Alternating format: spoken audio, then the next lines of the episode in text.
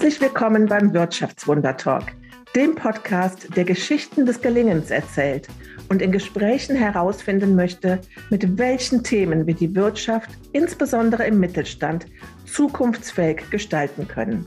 Ich bin Birgit Eschbach, die Gastgeberin des Podcasts und für dich auf der Suche nach dem Wirtschaftswunder 2.0. Es gibt ein Wort, was in unserem Wirtschaftswunder-Talk immer wieder auftaucht, und das ist die Gemeinwohlökonomie, die gemeinwohlorientierte Wirtschaft. Und wir haben einen Kunden, nämlich die Wirtschaftsförderung Bornheim, die sich jetzt eine Gemeinwohlbilanz erstellt hat. Sie hat das gemeinsam gemacht mit Beratern, hat sich verschiedene Handlungsfelder, verschiedene Stakeholder angeschaut. Aber was ist das eigentlich jetzt konkret? Wie bekomme ich eine Gemeinwohlbilanz. Was ist eine Gemeinwohlbilanz und wie kommen wir von diesem Modewort, von diesem Buzzword ins Tun bei den kleinen und mittelständischen Unternehmen? Dazu habe ich mir einen Gast eingeladen, sehr spontan, denn ich habe heute bei LinkedIn Claudia Schleicher gefunden. Sie ist Gemeinwohlberaterin und über ihren Post und über unsere Kommunikation zum Thema Gemeinwohlbilanz der Wirtschaftsförderung Bornheim haben wir uns vernetzt, haben uns getroffen virtuell und haben beschlossen, diese Podcast-Aufnahme aufzunehmen, bei der ich euch ganz viel Spaß wünsche. Ja, grüß dich, Claudia. Ich bin sehr froh, dass du heute im Podcast bist. Wie geht es dir?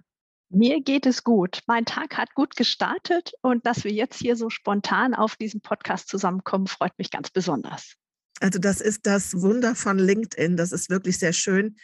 Ich habe das im Intro gesagt, du hast die Veranstaltung geteilt zur Gemeinwohlbilanz der Wirtschaftsförderung Bornheim und beschäftigst dich damit, hilfst dabei Organisationen und Unternehmen. Sag mal ganz konkret, was ist da dein Job? Was machst du bei der Gemein Gemeinwohlökonomie? Genau, ich bin eine sogenannte Gemeinwohlberaterin, wobei ich das ein bisschen schwierigen Titel. Ich, ich sage lieber, ich bin Beraterin dafür, sich gemeinwohlorientiert auszurichten. Und ähm, die Gemeinwohlökonomie ist, das muss man auch wissen, ist eine Grassroots, eine Graswurzelbewegung.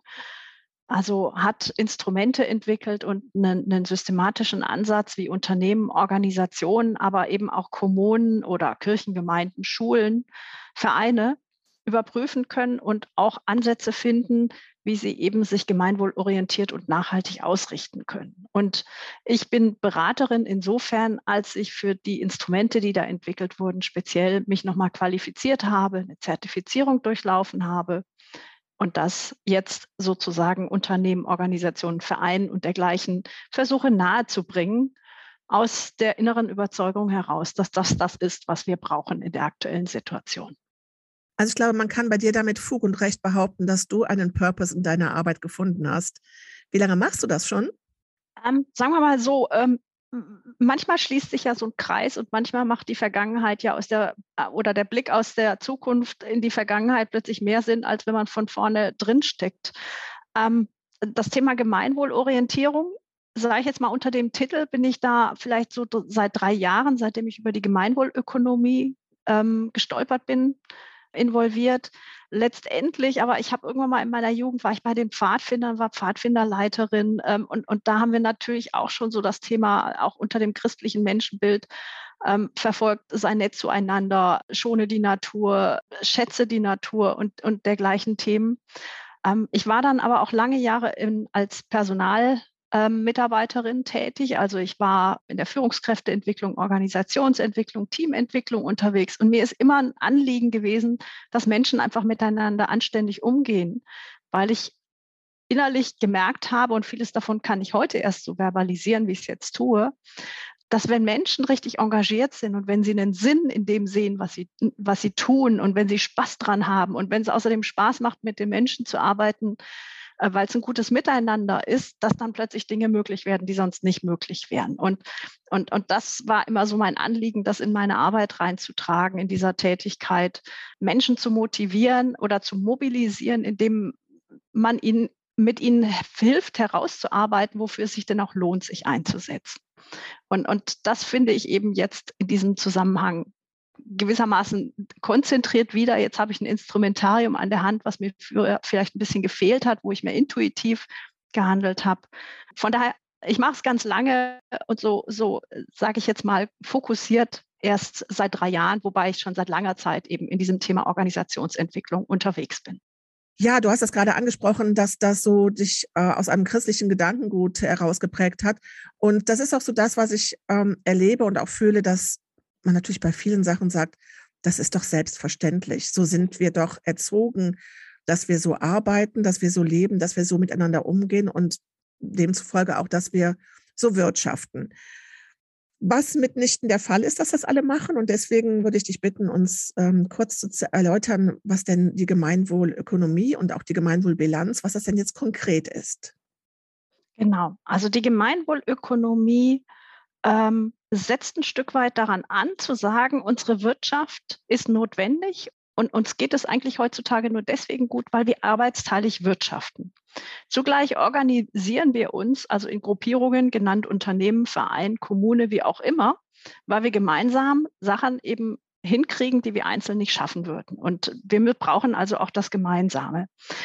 Was wir aber sehen, ist der Rahmen, den wir uns gegeben haben, die Marktwirtschaft, ist auf der einen Seite hilfreich dafür und das funktioniert gut, zeigt aber zugleich Verwerfungen auf, ähm, die wir aktuell gerade diskutieren, die sich zeigen in den Befunden wie einem IPCC-Report und, und einfach in dem, wie wir unsere Wirtschaft heute auch erleben.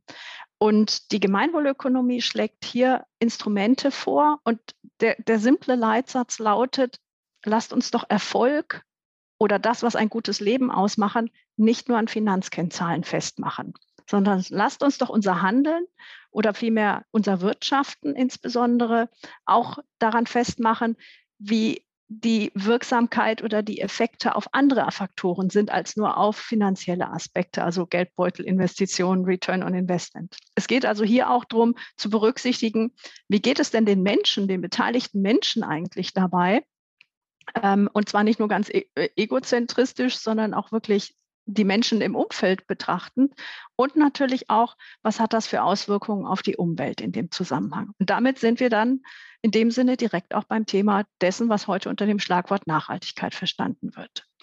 Und die Gemeinwohlökonomie hat äh, sozusagen Hilfsmittel erarbeitet, Strukturen und Instrumente erarbeitet, die Organisationen nutzen können, um ganz strukturiert und eigentlich mit einem sehr intuitiven Ansatz zu erheben, wie die oftmals schon viel, laufenden vielen Aktivitäten, um sich gemeinwohlorientiert und nachhaltig auszurichten, zu überprüfen, beziehungsweise dann eben auch zu identifizieren, wo sind gegebenenfalls noch blinde Flecken, beziehungsweise positiv ausgedrückt, wo gibt es auch noch Entwicklungspotenziale für Organisationen, das noch zu verstärken. Und der, der, Hintergrund hier so ein bisschen ist, wir, wir hören ja gerade schon so die Diskussion. Ich glaube, es ist uns allen bewusst in der aktuellen Situation, wenn wir uns die Nachrichten anschauen, dass die Welt nicht so bleiben kann, wie sie gerade ist, sondern wir stehen vor einer massiven Veränderung, die in den nächsten Jahren auf uns zukommen wird der Klimawandel steht an und, und wir merken ja, es, es wird irgendwie, es kommt näher an uns ran, es wird viel diskutiert. Wir sehen den Krieg in der Ukraine, wir sehen die Preise steigen. Und die Frage ist, wie gehen wir damit um? Und es ist, glaube ich, an der Zeit ein Stück weit mal zu überlegen, an, Dinge anders zu tun. Und hier rauszukommen aus den täglichen Routinen und wirklich mal die Frage zu stellen, so mit einer Langfristperspektive, wo werden denn unsere Organisationen, unsere Kommunen in ein paar Jahren stehen? Was macht denn wirklich ein gutes Leben für uns aus? Und woran machen wir das fest? Und dann kommen so Themen hoch wie, na, wir wollen gesund leben. Wir wollen auch hoffentlich zukünftig noch gesund sein. Ich möchte meinen Kindern zukünftig auch noch ermöglichen, die Natur zu erleben. Also eine intakte Natur. Ich hätte es gerne ein bisschen weniger abgasbelastet und vielleicht auch ein bisschen ruhiger in der Stadt. Ähm, also ich hätte, äh, solche Aspekte kommen dann hoch, so ganz basische Bedürfnisse. Und die Gemeinwohlökonomie versucht das eben tatsächlich zu übersetzen in einen Handlungsrahmen, der es Organisationen hilft, sich daran auszurichten. Also ich finde das großartig. Vielen Dank für die Erläuterung. Und ähm, ich möchte auch noch einmal zusagen, wir verlinken unter dieser Podcast-Folge eine Matrix. Und in dieser Matrix könnt ihr sehr gut sehen, welche Handlungsfelder das sind und welche Zielgruppen auch dabei angesprochen werden. Denn da ist so klassisch alles drin, also von gemeinwohlorientiertes Arbeiten in mit meinen Lieferanten, mit meinen Kunden, mit meinen Mitarbeitern. Also diese Matrix gibt schon mal einen sehr guten Einblick da rein, dass man ein Gefühl dafür hat, was diese Struktur bedeutet. Und Strukturen helfen ja immer. Also man kann jetzt sagen, auch wir machen das vom Bauch aus, machen wir schon vieles richtig. Claudia, du hast im Vorfeld diesen, diese, im Vorgespräch diesen schönen Satz gesagt, KMUs, also kleine und mittelständische Unternehmer, haben die, die Gemeinwohlorientiertheit in ihrer DNA drin. Den fand ich ganz spannend, den Satz, weil das natürlich zeigt, dass wir da schon auf einem guten Weg sind und ein großes Potenzial haben. Also wir werden diese Struktur einmal euch noch anhängen, aber du bist ja jetzt auch in dieser Beratung aktiv und begleitest dabei Organisationen, Kommunen und Unternehmen. Hast du Beispiele für kleine und mittelständische Unternehmen, die du betreut hast und wo du sagen kannst, na ja, also so ein Prozess, so eine, ein Weg dorthin, wie lange dauert sowas? Wen muss ich da, wie viel Zeit muss ich damit äh, einbringen? Wie, wie gestaltet sich so ein Prozess? Ja, ähm, also der, der, beste Vergleich, um, um das, was die Gemeinwohlökonomie leistet, für Unternehmen zu erläutern, ist ein Stück weit ähm, der Vergleich mit dem Qualitätsmanagement. Das Qualitätsmanagement wurde ja von vielen Unternehmen vor ein paar Jahren eingeführt, auch mit entsprechenden Zertifikaten wie zum Beispiel ISO 9000 äh, oder dergleichen.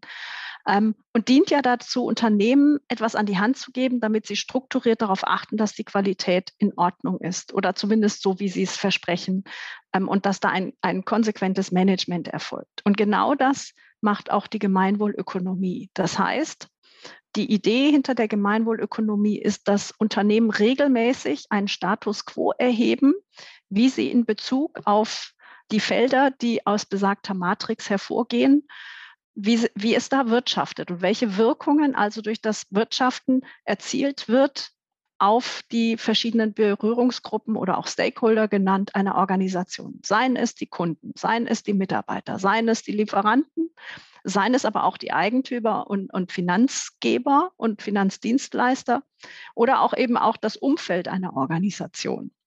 Und im Zuge dieser Erhebung, wie ein Unternehmen gerade wirtschaftet und welche Wirkungen sich aus diesem Wirtschaften ergeben. Also wie ist die CO2-Bilanz? Oder können sich die Menschen, ähm, die für dieses Unternehmen arbeiten, auch tatsächlich von ihrem Verdienst durch ihr Leben bringen? Oder müssen sie noch weitere Jobs annehmen? Oder, oder stehen sie gut da? Also je nachdem, gibt es ähm, eine, einen fürsorglichen Arbeitgeber hier oder wirtschaftet dieses Unternehmen zu Lasten seiner seiner Lieferkette und knechtet also seine Zulieferer oder geht es da fair mit, mit seinen Zulieferern um? Guckt es da auf die Ökologie etc. pp. Und daraus ergeben sich natürlich durchaus einerseits eine klare Sicht darauf, wo das Unternehmen schon sehr gut ist und sehr gut dasteht. Und auf der anderen Seite zeigen sich aber eben auch die Felder, wo ein Unternehmen entweder noch Entwicklungspotenziale hat oder schlichtweg auch vielleicht noch systematischer dran gehen könnte, das entsprechend auch noch weiter voranzutreiben. Oder wo es natürlich auch manchmal einfach noch Herausforderungen gibt, die schwierig sind. Also beispielsweise ein Stahlproduzent wird immer eine, einen hohen Energiebedarf haben. Das heißt, da ist dann einfach die Frage, wie können wir da manchmal auch Schwierigkeiten begegnen? Das lässt sich nicht immer kurzfristig lösen, sondern da gibt's, muss es dann auch manchmal langfristige Überlegungen geben, wie man in diesem Falle mit dem Energiebedarf zum Beispiel am Beispiel umgehen kann glaube, das ist ein ganz wichtiger Punkt, den du gerade ansprichst. Ähm, es gibt Unternehmen, die möglicherweise von sich aus schon sagen, oh Gott, ich darf das Thema gar nicht anfassen, weil dann käme ja sofort raus, dass ich, ich sage jetzt mal so provokant, nicht zu den Guten gehöre. Also Beispiel, bin ich Lieferant der Bio-Supermärkte, habe ich wahrscheinlich eine hohe Affinität zum Thema und tue mich leicht damit, in eine solche Gemeinwohlbilanz Zeit äh, zu investieren weil ich davon ausgehen kann, dass ich das schaffe. Bin ich jetzt aber Hersteller von Feuerwerkskörpern, die auf Silvester und Stadtfesten aktiv sind ähm, und um die Welt reisen, um ja innerhalb von ein paar Minuten Millionen zu verknallen, haben die wahrscheinlich erstmal so ein Bauchschmerzgefühl und sagen, oh Gott, ich bin weit entfernt von einer Gemeinwohlbilanz. Das heißt, du gehst ja wahrscheinlich in deinen Prozessen, hast du es manchmal einfach und bist schnell durch und manchmal könnte ich mir vorstellen, beginnt damit ja auch erst ein, ein transformatorischer Prozess, auch entlang der Lieferkette, entlang der Produkte, die ein Unternehmen überhaupt herstellt. Ja, also die Idee einer Gemeinwohlbilanz ist ganz klar, dass es der Start eines langen Prozesses ist. Mit der Zielsetzung, das Unternehmen in die Zukunft zu tragen. Darum geht es eigentlich. Von daher, ähm, die Gemeinwohlbewegung ist noch eine relativ kleine Bewegung. Wir haben also diesen Nachhaltigkeitsberichtsstandard, der durchaus Schritt halten kann mit den großen Standards, die man so sonst so kennt wie B Corp oder DNK, Deutscher Nachhaltigkeitskodex etc. pp. und da auch anerkannt ist, ist aber noch viel weniger vertreten, weil wir hauptsächlich eher kleinere Unternehmen bisher begleiten. Nicht ausschließlich, aber überwiegend. Was wir sehen, ist, dass natürlich weil das für viele Unternehmen noch neu ist, dass momentan der Fokus hauptsächlich auf dieser Erstellung dieser sogenannten Gemeinwohlbilanz liegt, also der erstmaligen Erhebung des Status quo. Und natürlich sehen wir auch, dass in der Regel das erstmal die Unternehmen sind, die sich da erstmal positive Effekte davon versprechen, nämlich die Anerkennung dessen, was sie eh schon leisten. Also sprich, das sind die Pionierunternehmen, die bereits ohnehin sich Gedanken darüber machen, wie sie sich für die Zukunft ausstellen und eine nachhaltige Welt mitgestalten können. Zu der Frage noch, welchen Aufwand stellt das Ganze dar? Also die Unternehmen, die, die das machen, haben schon einen erheblichen Aufwand, die, diese Ersterfassung zu machen. Das ist natürlich auch ein Lernprozess. Man muss sich damit auseinandersetzen. Wie geht man das an? Man muss gewisse Daten zusammensammeln. Das geht in manchen Unternehmen, die diese Daten bereits erhoben haben, ganz schnell und bei anderen, die, die sich damit noch nicht so auseinandergesetzt haben, dauert es was länger. Es hängt auch von der Unternehmensgröße ab, denn wir raten immer dazu, weil es ja eigentlich nicht um um diesen Bericht geht, auch wenn das sozusagen das physische Produkt ist, sondern weil es ja eigentlich darum geht, Prozess anzustoßen, möglichst breit eine Beteiligung in der Belegschaft anzubieten. Also hier auch Mitarbeitende einzuladen, gerade wenn es um die Fragestellung geht, wie sieht die Lieferkette aus? Dann ist natürlich der Einkauf mit im Boot. Oder ähm, wie ist denn, äh, wie werden denn die Mitarbeitenden behandelt? Dann hilft es einerseits, die Personalabteilung damit einzubeziehen, wenn es denn eine gibt, aber andererseits auch einfach vielleicht Stellvertreter aus der Belegschaft zu fragen, doch da einfach auch entsprechende Informationen und ihre Perspektive mit einzubringen. Und zugleich gibt das natürlich auch den Impuls dieser Mitarbeitenden, sich damit auseinanderzusetzen und sich dafür dann entsprechend auch einzusetzen, dass wenn identifiziert wird, dass es da noch Möglichkeiten gibt, es besser zu machen, das auch zu realisieren und damit ein Stück weit auch die Verantwortung in der Organisation breiter, also weg von der Geschäftsführung und dem Inhaber hin eher zu den Mitarbeitenden zu tragen und die mit einzubeziehen. Und ich finde das so einen tollen Ansatz, weil ihr macht eine Bilanz und nicht ein Zertifikat. Und eine Bilanz ist, wie du genau wie du sagst, es ist ein Status quo, der erhebt noch nicht den Anspruch, dass ich sage, es ist alles perfekt, sondern er zeigt mir, wo stehe ich und wo ist noch Potenzial. Also nicht, wo vermassle ich gerade alles, sondern wo geht die Reise hin. Und ich glaube, bin da genau bei dir. Ähm, wenn man diesen Prozess einmal in Gang bringt, dann schafft man ein Bewusstsein entlang der ganzen äh, Stakeholder. Und dieses Bewusstsein wird dann auch schon automatisch zu Veränderungen führen. Und deswegen finde ich auch diesen Aufruf zu sagen, beschäftigt euch mit, der, mit dem Thema der Gemeinwohlbilanz, ohne jetzt, sage ich mal, in Angst und Schrecken zu kommen. Wir haben ja gerade ganz viele kleine mittelständische Unternehmer, die von einer UnternehmerInnen, wieder mein Gender-Thema, ähm, die so von einer Krise gerade in die andere rutschen und sagen, ach, da habe ich jetzt gar keine Zeit für und keine Kapazitäten. Deswegen finde ich das auch nochmal wichtig zu sagen, es ist nur ein Start und es ist jetzt nichts mega kompliziertes und was euch jetzt zwei Jahre lang ähm, jede Woche einen Tag beschäftigen wird, sondern in das Thema reingehen, damit anfangen, ähm, ist, ist der erste wichtige Startschuss.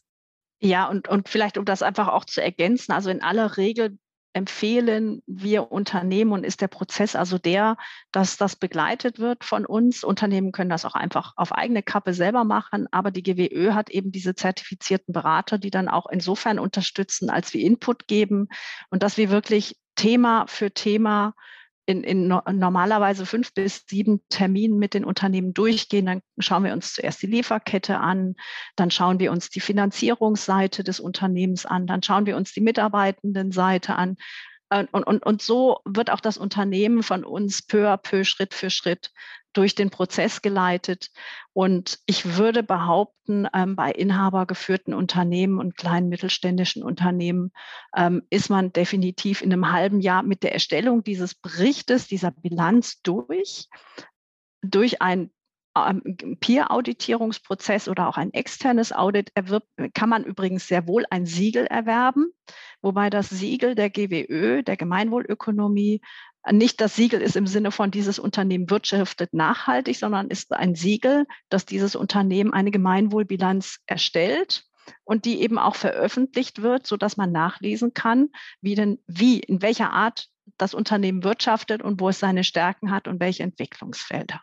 Und dieses Thema Entwicklungsfelder, mein letzter Satz dazu, entschuldige Birgit, ist dann auch wirklich, dass es darum geht, aufzuzeigen. Also es putzelt wirklich in diesem Prozess auch automatisch raus. Also beispielsweise, wenn es darum geht, Solidarität in der Lieferkette, wie wird mit Menschen umgegangen, ähm, dann sagt das eine Unternehmen, ja klar, wir kennen unsere Zulieferer, wir, wir sind per Du und treffen uns jeden Freitag zum Stammtisch, und, weil wir in der Region gut verankert sind. Und dann gibt es aber auch Unternehmen, die sagen, die Frage habe ich noch nie gestellt.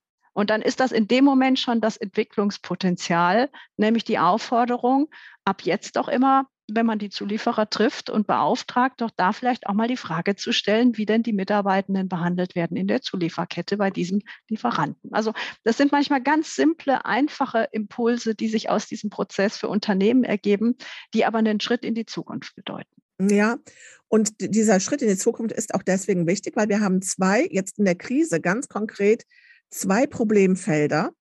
Wir haben einmal das Thema der Finanzierung, der Finanzfragen, der Sanierung, des Sanierungsbedarfs der Unternehmen und wir haben das Thema des Fachkräftemangels. Und beide Felder profitieren unmittelbar von der Gemeinwohlbilanz. Ähm, ein Beispiel, wir hatten das im Gespräch mit der Wirtschaftsförderung des Rhein-Sieg-Kreises, äh, Regina Rosenstock zuletzt, die Bewertung eines Unternehmens, einer Kreditwürdigkeit bei Banken wird in Zukunft davon abhängen, wie nachhaltig das Unternehmen wirtschaftet. Das fällt mit in die, in die Beurteilung und Bewertung der Kreditwürdigkeit. Deswegen ist eure Gemeinwohlbilanz da wahrscheinlich auch schon eine wichtige Dokumentation die man auch mal seinem Steuerberater und seinem Banker zukommen lassen sollte. Also definitiv ist insbesondere durch die Strukturiertheit anhand dieser genannten Matrix ähm, der Nachhaltigkeitsbericht definitiv etwas, was bereits alle Felder des European Green Deals abbildet. Also wir haben mal geschaut, die Aspekte, die sich mit Lieferkette beschäftigen, bilden im Wesentlichen die Anforderungen des Lieferketten-Sorgfaltsgesetzes ab, wir sehen ja heute schon die Corporate Social äh, äh, Sustainability Reporting in Anforderungen aus dem Gesetz äh, und der Richtlinie der EU und alles das, was in der EU-Taxonomie kommt, was ja genau diese Finanzierungsfragen sind. Na klar, wenn es zukünftig darum geht, Finanzierungen zu vergeben, werden natürlich Unternehmen von Investoren wie auch Banken und auch Versicherern bevorzugt, die geringere Nachhaltigkeitsrisiken haben. Das heißt, jedes Unternehmen, was sich heute schon damit beschäftigt, ist mein Geschäftsmodell künftig eigentlich noch noch zukunftsträchtig? Werde ich zukünftig noch so produzieren, das produzieren können und so produzieren können, wie ich das heute tue? ist gut beraten damit, sich da, da heute schon die Risiken anzugehen, weil das einfach die zukünftigen Finanzierungskonditionen beziehungsweise Finanzierungsmöglichkeiten ganz massiv beeinträchtigen wird. Und das wird nicht erst in zehn Jahren und irgendwann mal kommen. Da arbeitet die EU gerade mit Hochdruck dran und das wird relativ schnell dann auch in nationales Gesetze, nationale Gesetze umgesetzt werden können. Und alles, was man heute da schon tut, ich denke, mit so einer GWÖ-Bilanz ist einfach Vorarbeit ist einfach Vorarbeit, sich darauf schon mal einzustellen, darauf vorzubereiten und hier schon mal die Weichen zu stellen und eben ähm, ein Stück weit den Blick eben aus dem Klein-Klein des Alltags mal ab und zu hervorzuheben. Jedes Unternehmen ist gut beraten, sich mal eine Auszeit zu gönnen und mit etwas Distanz auf das eigene Unternehmen drauf zu gucken, mit einem Helikopterblick und genau das macht die GWÖ eben auch, indem sie sagt, guck mal drauf, wie nachhaltig bist du denn wirklich? Meinst du wirklich, dass du noch langfristig so viel Energie verbrauchen kannst, so viel Emissionen ausstoßen kannst, so mit den Menschen, die da beteiligt sind, umgehen kannst?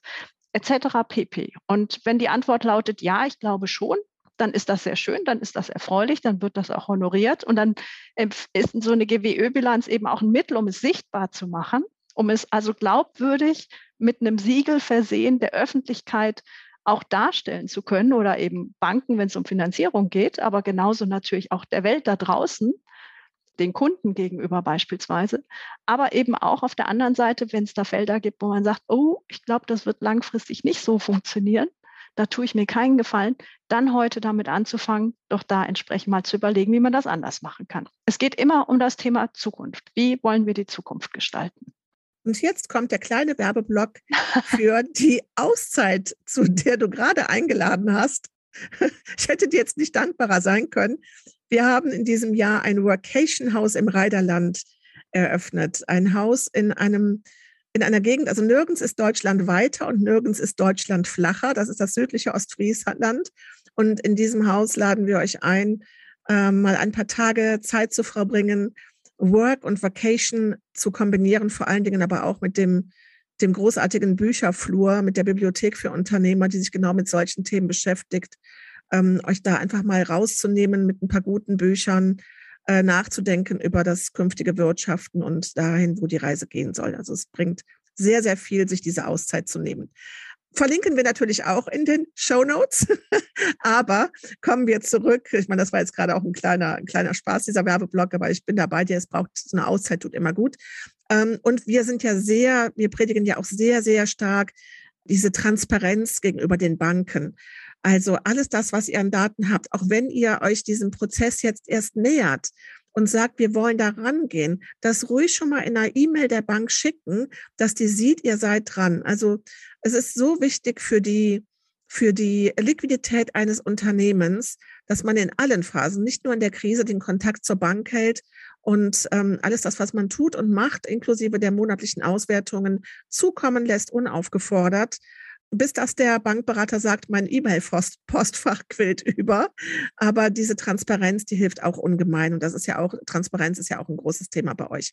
Wir haben gerade das zweite Thema noch angesprochen, ähm, Facharbeitermangel. Auch eine Sache, die uns riesig umtreibt. Also egal, ob das jetzt das Handwerk ist, ob das die Baubranche ist, ob das der Handel ist. Also du kannst hingucken, wo du willst. Äh, Gastronomie, Veranstaltungsbranche, alle, alle, alle klagen über Fach, Kräftemangel, klagen auch darüber, dass ähm, mehrere hunderttausend junge Menschen auf dem Markt fehlen.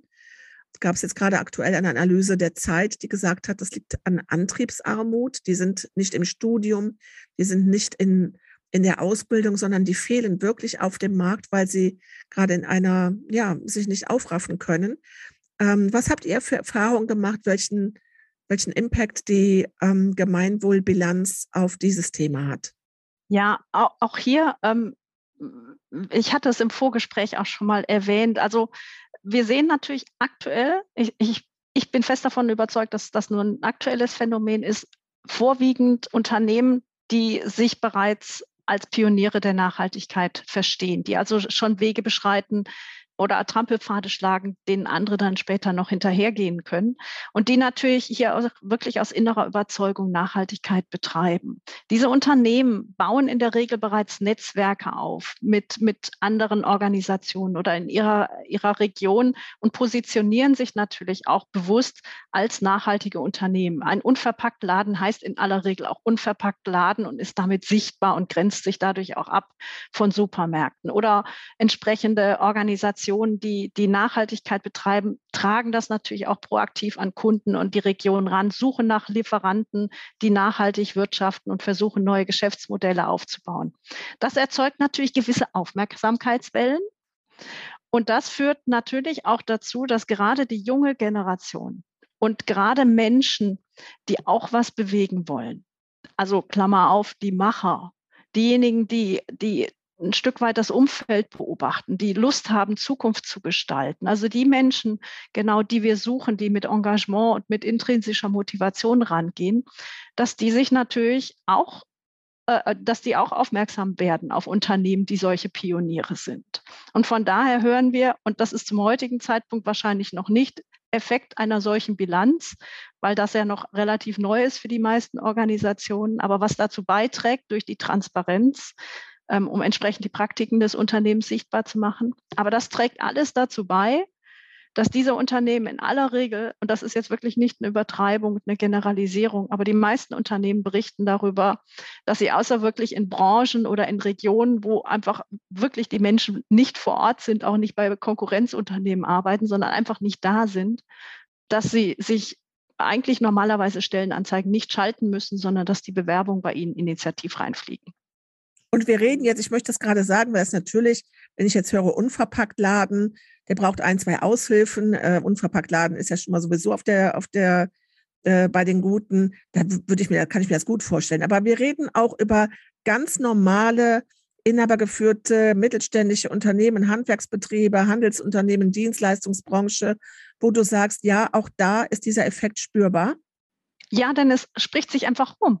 Also wenn man hört, dass ein, dass eine, ein Unternehmen, ähm, eine Agentur, ein, ein wie auch immer geartetes Unternehmen ähm, neue Wege bestreitet, was Neues macht, Menschen anständig behandelt, ähm, faire Löhne zahlt, ähm, darauf achtet, dass, dass das Umfeld im Unternehmen, aber eben auch die Wirkungen auf das Umfeld, sei es ökologischer Natur oder eben in sozialer Hinsicht, danach strebt, fair aufzutreten, also das, was man es, ähm, Citizenship nennt, beweist, dann spricht sich das einfach um. Und natürlich ist es attraktiver für so ein Unternehmen zu arbeiten, ähm, als in einem anderen Laden, was vielleicht nicht so einen guten Ruf hat. Und deswegen, ja, ganz klar, sowas spricht sich rum und, und zieht damit auch diejenigen, also Menschen insgesamt an, aber natürlich auch gerade diejenigen, die sagen, oh cool, ähm, ich möchte nicht in so einem alten, verstaubten Laden arbeiten, sondern ich möchte gerne da arbeiten, wo ich auch gehört werde, ähm, wo ich mich einbringen kann, wo eine Offenheit dafür herrscht,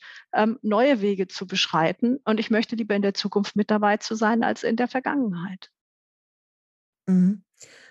Jetzt sind wir ja, äh, ein wichtiger Teil dessen ist, also ich, ich finde das alles großartig und ich freue mich darauf und ich bin sicher, dass nach dieser Podcast-Folge auch der äh, ein oder andere ähm, darüber nachdenkt, sich diesem, mit diesem Thema erstmalig auch auseinanderzusetzen. Denn wir haben ja noch eine zweite Geschichte, die, die wir ja auch merken, das sogenannte Greenwashing, gerade war in Hamburg das OMR-Festival. Äh, viele Aussteller waren dort, wo du gemerkt hast, na ja, die wissen alle, dass das dazugehört. Aber wenn man dann mal da so eine solche Bilanz erstellen würde, dann ist auch oftmals, ähm, ja, ist dann auch oftmals nicht so, nicht so weit äh, her damit. Deswegen ist es uns wichtig, die Guten, die Richtigen, also die es nicht machen, damit sie es irgendwie äh, als Marketingkampagne reiten können, sondern denen es wirklich ein Anliegen ist, die miteinander zu vernetzen.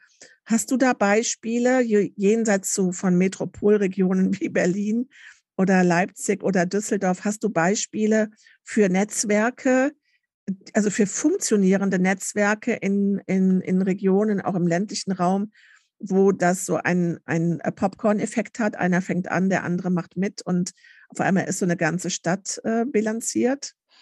Also wo man das ganz sicherlich beobachten kann, ähm, da, da habe ich jetzt selber nur mittelbare die, äh, Berührungspunkte, ist die Region Höxter, ähm, wo also ein ganzer Landkreis sich aufgemacht hat. Und ich glaube, die, die Ursprungsquelle war ein Apotheker, der das Gemeinwohlökonomiebuch gelesen hat und gesagt hat, super, das mache ich jetzt für meine Apotheke, der aber irgendwie wohl recht gut vernetzt war in, in seiner Stadt, das in die Kommune reingetragen hat und noch ein paar andere Unternehmen auch dafür begeistert hat.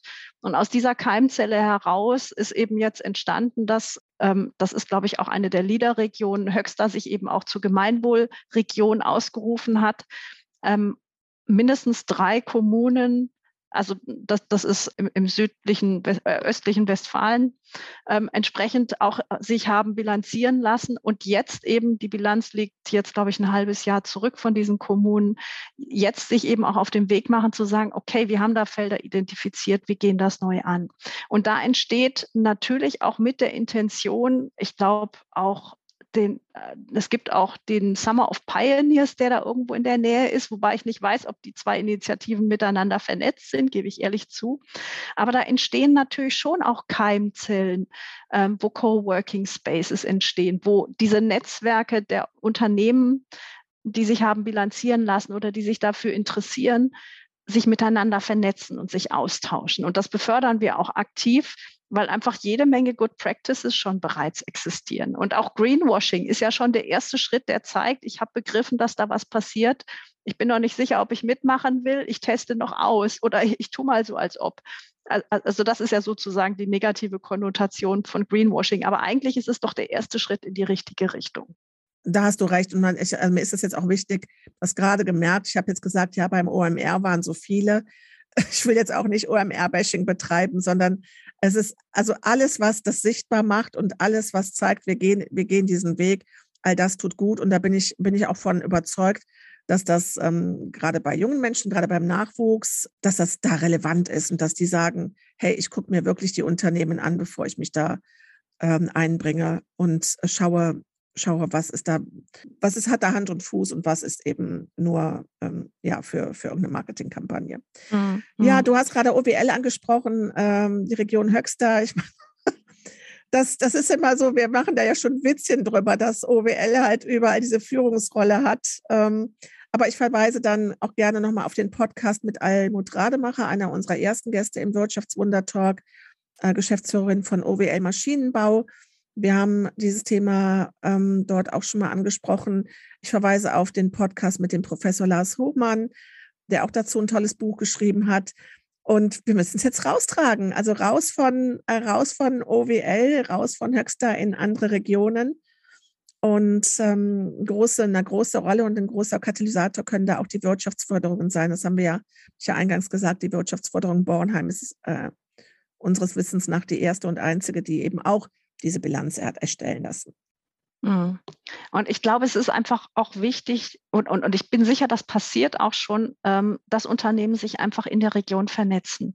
Und, und ob die jetzt, äh, der, eine mag das eine Zertifikat tragen und der andere das andere und der nächste ist ein Biolandhof.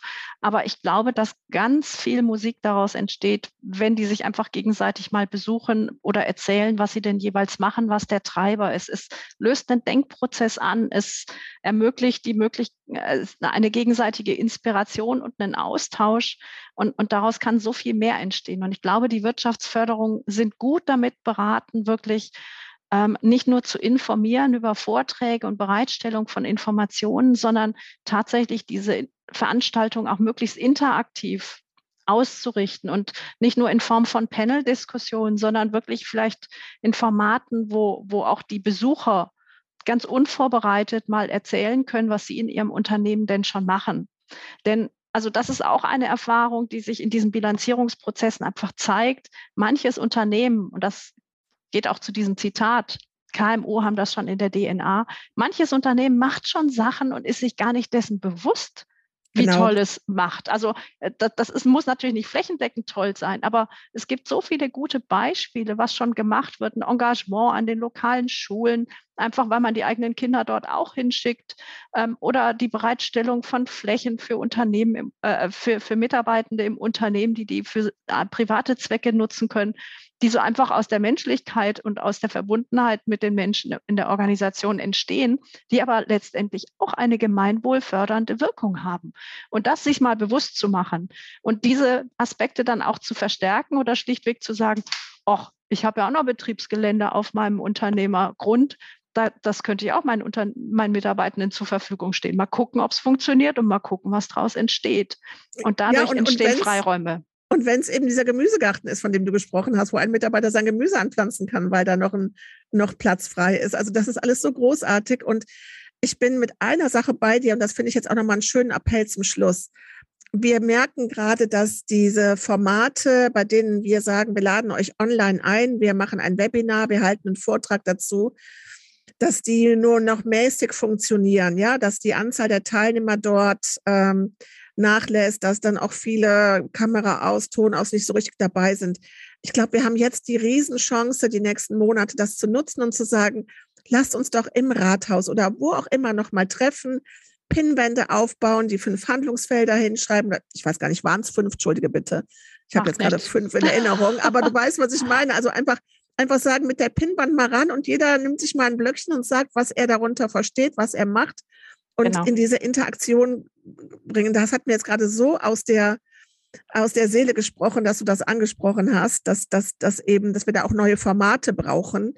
Und nun hoffen wir, dass unser Podcast da auch schon ein kleines bisschen dazu beiträgt, äh, ein neues Format zu sein. Ganz sicher. ganz sicher. Claudia, ich danke dir so sehr für diese, für diese Information und für diesen Podcast heute. Hast du noch irgendwie einen Wunsch? Hast du etwas, wo du sagst, ach, wenn ich mir, also was, was mir ein Anliegen wäre, eine Botschaft? Ja, die Botschaft an die Unternehmen, tatsächlich einfach mutig zu sein und sich, was ich vorhin schon mal sagte, sich ab und zu mal wirklich aus dem Tagesgeschäft rauszuziehen und zu sagen, ich gucke jetzt mal nicht, wie es die nächsten zwei, drei Jahre weitergeht, sondern wo will ich eigentlich in zehn Jahren stehen? Ja.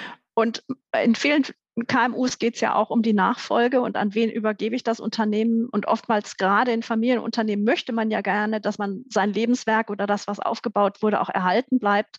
Es hilft manchmal, sich in die Perspektive zu versetzen und zu sagen, in 100 Jahren möchte ich doch eigentlich, dass man, wenn man auf mich heute zurückschaut, dann nicht sagt, oh Gott, was hat der oder diejenige da bloß damals angestellt, hätte die doch bloß, sondern dass man da sagt, der oder diejenige hat die Zeichen der Zeit erkannt und hat damals die richtigen Schritte eingeleitet. Und wenn man die Perspektive einnimmt, dann behaupte ich, meldet sich auch im Inneren die Stimme, die sagt, du bist auf dem richtigen Weg oder du solltest da mal was tun.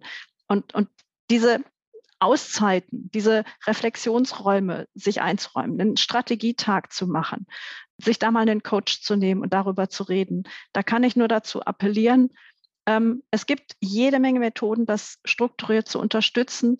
Und Unternehmer sind gut beraten, das zu tun. Und da unterstützen auch die Wirtschaftsförderungen, das entsprechend anzugehen. Und deswegen ist auch immer dieser Austausch erforderlich. Es geht um Inspiration und um Denken in Zukunft.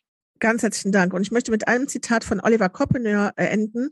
Oliver Koppeneur ist ähm, der Chocolatier, Patissier, der die wunderbaren Pralinen und Schokoladen macht, die du auf ja, äh, an allen tollen Plätzen der Welt genießen kannst. Ähm, Oliver hat am Samstag bei einem Glas Bier zu mir gesagt, wir Unternehmer überschätzen, was wir in sieben Stunden oder in sieben Tagen schaffen können, aber wir unterschätzen, was wir in sieben Jahren schaffen. Und das trifft, glaube ich, das, was du meinst, was deine Botschaft ja. ist, ganz gut, oder?